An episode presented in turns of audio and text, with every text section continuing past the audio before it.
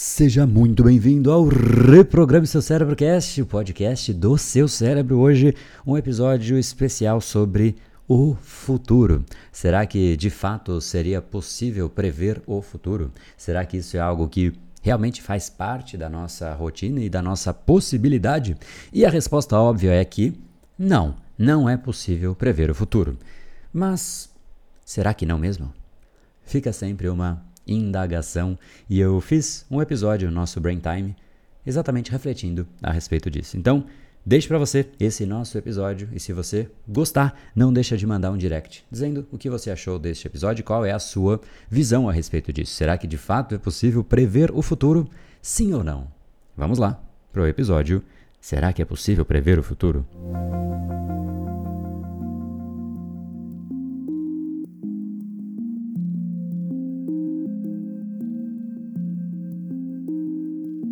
É interessante como a neurociência simplesmente está presente em tudo. Eu não sei se você me conhece já há algum tempo, mas eu invisto no mercado de ações desde 2001, ou seja, faz bastante tempo, desde que eu comecei a minha carreira ali no mundo corporativo. A minha primeira função foi no Citibank e o Citibank depois eu acabei passando pela tesouraria, negociando ações, negociando câmbio nas mesas que faziam isso e no fundo, no fundo, era muito interessante como ali já era muito apurado, já era muito apreensivo o clima, as pessoas de fato mexiam com uma quantia financeira bastante significativa e por conta disso, obviamente, elas ficavam muito mais num estado de tensão e atenção, porque qualquer erro tinha um impacto bastante significativo. Então, eu vejo hoje né, como, no fundo, qualquer variável que mexa com o dinheiro de um indivíduo deixa ele no estado de apreensão muito mais atento, muito mais intenso, porque existe algo em risco, algo que a pessoa trabalhou para ter aquilo e muitas vezes a pessoa não tem o suficiente, logo é algo que ela já considera escasso e qualquer perda neste valor simplesmente é bastante representativo e por conta disso bastante dolorido. E é interessante como no mercado financeiro ninguém quer perder dinheiro, isso é natural em, em qualquer situação, em qualquer área. Mas mesmo no mercado financeiro, e talvez nele seja uma grande representação disso, a neurociência se faz muito presente nas mais diversas variáveis e nas mais diversas formas de se enxergar. Hoje, por exemplo, como eu invisto, eu vejo diversos tipos de comportamentos que talvez para quem não conhece o processo mental e a decisão, como de fato ela vai se formando, o cenário novo, ele vai se formando na mente do investidor, o que acontece é que o indivíduo tende a achar que as coisas voltam a ser como era antes. Por isso existe um comportamento muito tradicional para quem olha gráficos, por exemplo, que é o retorno à média. Então, se um gráfico de repente começa a cair muito, como hoje, só por curiosidade, caso você conheça o mercado, de fato você já vai reconhecer isso que eu vou dizer, caso não, não tem problema, é apenas uma curiosidade. Mas o mercado americano eu acompanho bastante, na verdade eu olho bastante todos os mercados, né? Não todos, porque todos são muitos, mas alguns principais e eu olho alguns fora do país também. E o mercado americano começou o dia simplesmente despencando. Né? Foi uma queda muito rápida e muito intensa por conta de valores de inflação que estavam é, fora do controle, enfim, não vou entrar muito nos porquês disso, mas começou a despencar e de repente o mercado começa a voltar, ou seja, cai, cai, cai, cai, cai, e aí as pessoas falam, poxa, agora caiu, né? Imagino que passou na mente daqueles que viam o mercado caindo e falando, bom, ficou barato, vou comprar, comprar, comprar, comprar.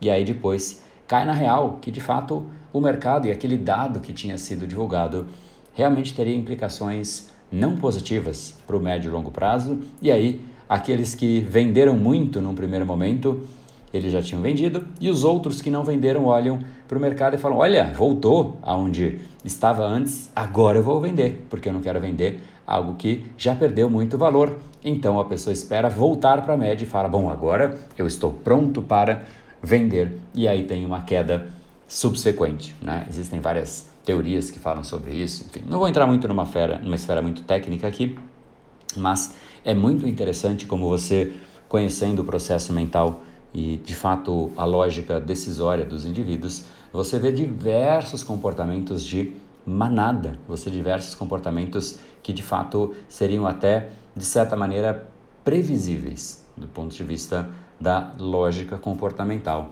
da lógica da psicologia do indivíduo. E esse é um exemplo. Aí a gente fala, bom, beleza, mas André, no mercado financeiro tudo bem. É, mas isso está em tudo. Quer ver um exemplo bastante diferente, até inusitado? Hoje em dia virou moda falar que existem inúmeros OVNIs que estão sendo apreendidos em todos os lados. Se existem ou não, não sei, é bem provável que existam, inclusive se você tiver um, uma mente mais racional, é praticamente impossível que não haja vida em outro lugar. Agora, se de fato estão aí viajando, se existe aí um OVNI que realmente possui uma vida dentro de uma nave que está aí observando a raça humana, ninguém sabe. E é exatamente por conta disso, porque nós não sabemos, que nós ficamos absolutamente interessados, intrigados, ou até com uma certa apreensão, um certo medo, né? Isso mais uma vez seria absolutamente previsível do ponto de vista de entender que o nosso cérebro ele fica muito mais atento, muito mais em vigília, ele fala muito mais a respeito. E aí te pergunto, você acha que a mídia não sabe sobre isso? E é óbvio que sim, a mídia sabe. Logo, ela se interessa em dividir. Por quê? Porque você terá sua atenção naquilo.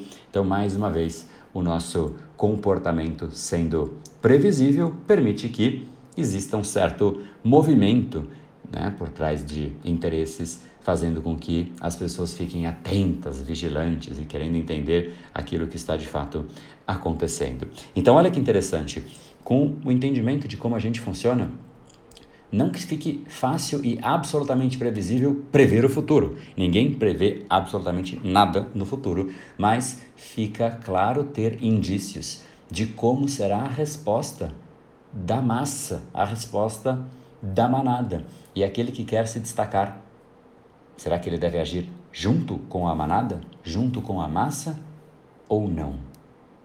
E a resposta é fácil de ser dita, né? A resposta é não. Aquele que anda junto com a média é a média. Se você quer fazer a diferença no mundo, você não pode ser o mundo. Você tem que ser diferente do mundo para que você possa mudar o mundo. Ninguém que é igual ao mundo muda o mundo. Por isso que a galera do Movers, né, que é a nossa a comunidade, o grupo de pessoas que de fato geram mudanças no mundo, são pessoas que são diferentes, são aqueles que movem o mundo.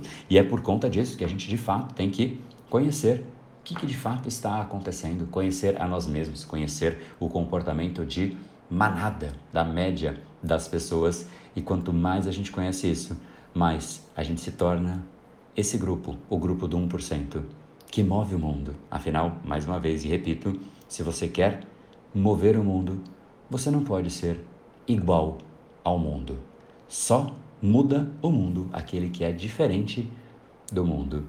E é esse que de fato tem mais conhecimento do que de fato pode acontecer, de como ele é, de como as pessoas reagem, de qual é o comportamento médio, qual é o comportamento esperado.